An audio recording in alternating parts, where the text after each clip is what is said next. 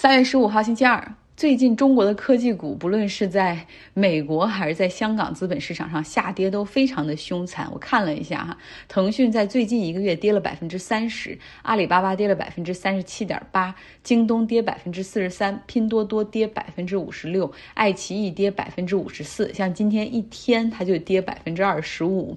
啊，像哔哩哔哩过去一个月跌了百分之五十三，小米跌了百分之二十五，呃，恒生科技指数哈，这都是在香港上市的这些科技公司，昨天这个指数下跌了百分之十一，比之前的市值最高点蒸发了二点一万亿美元。那这一波下跌可能有中美两个市场监管风险的因素，有乌克兰危机外溢的因素，可能还有国内疫情防控不确定性的因素，我也不。不知道都是问号哈，像我有一个在腾讯工作的朋友，他就是说到今天为止已经做第二十次核酸了，不知道是这种疫情的影响会让腾讯下跌，好像都有点说不通哈。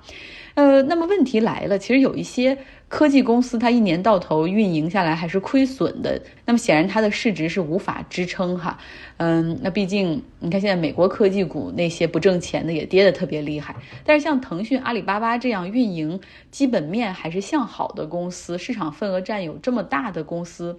那你是不是会考虑抄底呢？当然，纵横资本市场数十载的芒格在抄底阿里巴巴上面已经亏损了百分之二三十了。呃，当然，这个时候芒格可能会告诉你说，耐心是投资最大的敌人，请耐心持有。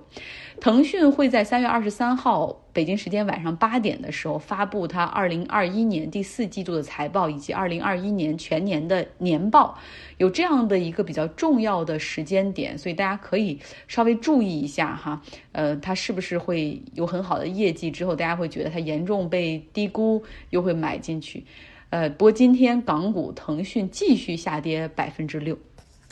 最近原油价格的波动也是非常的大，我最大的感受就是两周之内，你看到美国加州这边每加仑的汽油就上涨了一美元，很多加油站的价格是超过了六美元一加仑，哇天，难以置信。那过去美国人。就是在加州这边吧，加油都是自助加油，没有人给你服务的，所以美国人加油基本上就是搭上油枪之后看都不看啊，信用卡一拍直接回车里啊坐着等到跳枪啊加满为止。但是现在你看，大部分人都站在那个机器前看，琢磨着到底要加多少钱合适。毕竟这个油价的波动还是蛮大的。前两天最高的时候，油价涨到了一百三十元每桶，而现在又跌到了一百美元附近，主要是因为阿联酋发话说。说准备敦促欧佩克产油国啊去增产，来代替俄罗斯被禁掉的这部分的产能。他这句话就让原油期货在当天跌了百分之十三。可能大家也比较好奇哈，就是这个产油国欧佩克他们会愿意帮这个忙吗？毕竟油价一百三十美元，他们多舒服啊！像沙特、阿联酋啊，这个科威特这些国家都可以坐收渔利。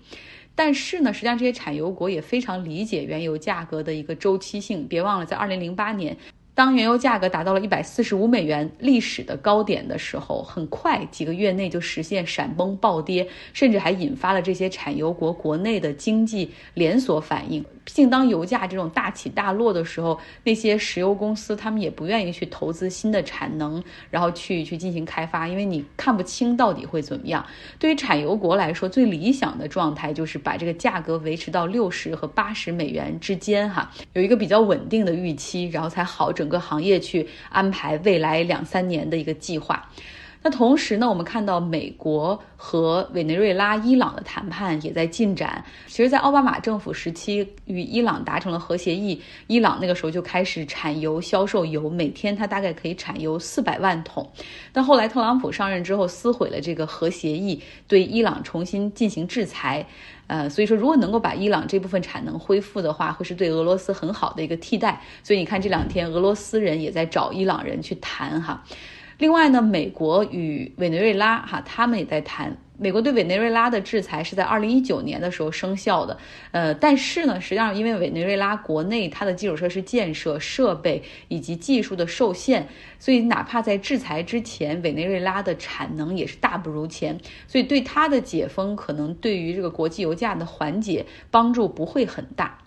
那我们再说说伊朗哈，这个当俄罗斯对乌克兰入侵这个战争的确加速了伊朗核谈判的进展，然后这个让美国和伊朗哈这个加速谈判。但是在地面上却发生了一些不愉快，比如伊朗对于伊拉克境内的俄比尔市进行了导弹发射，说要打击以色列的一个战略中心。但是呢，据当地的伊拉克库尔德人组织报道说，导弹击中的地方距离美国正在建设的领馆非常的近，然后搞得美国这边还赶紧发声明说啊，注意啊，伊朗的袭击绝对不是针对美国，不要挑拨离间，伊拉克的媒体是在误导。啊，但是呢，美国国内一些亲以色列的议员在社交媒体上则说，美国现在就是在犯错误，因为伊朗从来都不是朋友。那现在因为俄罗斯，美国居然开始和恐怖分子谈判啦，呃，就不应该犯这样的错误等等。那么另外一个制约美国和伊朗谈判的因素呢，是沙特。沙特也不希望美国和伊朗和好，毕竟逊尼派和什叶派之间矛盾还很大。像沙特甚至把伊朗看作是他们这个地缘政治中对沙特最大的一个威胁。那目前呢，沙特和伊朗实际上他们还有一个双边的谈判还在进行，然后是伊拉克作为调停人，是调节一个宗教上的冲突。因为此前伊朗指责沙特对于他境内的什叶派这个少数族裔进行迫害，但是随着周日伊朗对于伊拉克的这个袭击，这个谈判也就终止了。那在联想上一条新闻，你就会觉得会不会是沙特也同意说通过产油国欧佩克增产来缓解美国的以及。在原油市场上的一个压力哈，然后来拖住美国，暂缓他们和伊朗进行谈判以及解除制裁。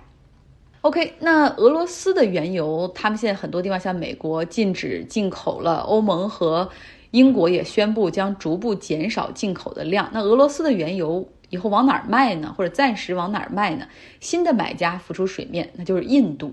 印度是一个原油百分之八十都要靠进口的国家，在过去呢，他们的进口中百分之二。到百分之三是来自于俄罗斯，可是现在呢，随着这个整个战争局势的发展，制裁的出现，那俄罗斯它的乌拉尔原油和北海布伦特原油之间的差价折扣越变越大哈，所以印度政府很务实的决定从增加从俄罗斯去采购原油，来帮助控制国内能源的成本。同时，他们还将从俄罗斯和白俄罗斯增加化肥的采购。那过去这两个国家的贸易用的是美元结算，但是现在因为美元这个有对俄罗斯的制裁的考虑，所以未来印度和俄罗斯之间就将直接用卢比和卢布进行交易。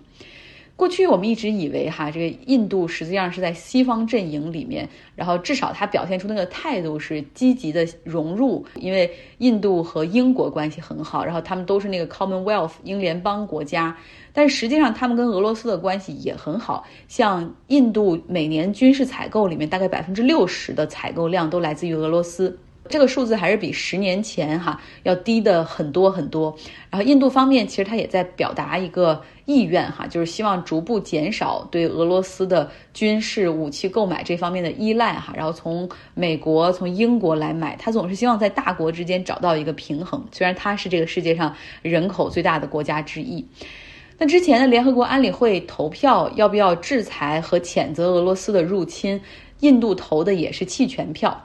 然后他呼吁说要回到谈判桌上来解决问题。那么。我们看一看一个数字，你就知道了印度和俄罗斯之间关系有多好。莫迪上台担任印度总理到现在，他和俄罗斯的总统普京已经见了至少二十次这种正式会面。就为什么印度要和俄罗斯关系这么好？因为他觉得自己在南亚大陆上实际上是处于一个比较孤立的状态，因为一边是巴基斯坦，另外一边是中国哈。然后呢，印度就希望说积极的和俄罗斯保持一个良好的、非常铁的关系，对话合作，呃，并且试图和美国以及欧盟之间也寻求到一个平衡点，就至少让那些人不会觉得他彻底加入到俄罗斯的阵营里面。那穆迪所做的实际上就是很多国内网友所称赞的，哈，认为说你如果作为一个小国，像乌克兰这种，你就应该就应该游走在各个势力范围之间，然后你好像谁也别得罪。印度呢，尤其是希望和俄罗斯关系比较好，他是看中了俄罗斯和中国的关系。假如说中印之间发生什么事儿，莫迪认为普京是可以帮忙的，哈，是调节双方的矛盾。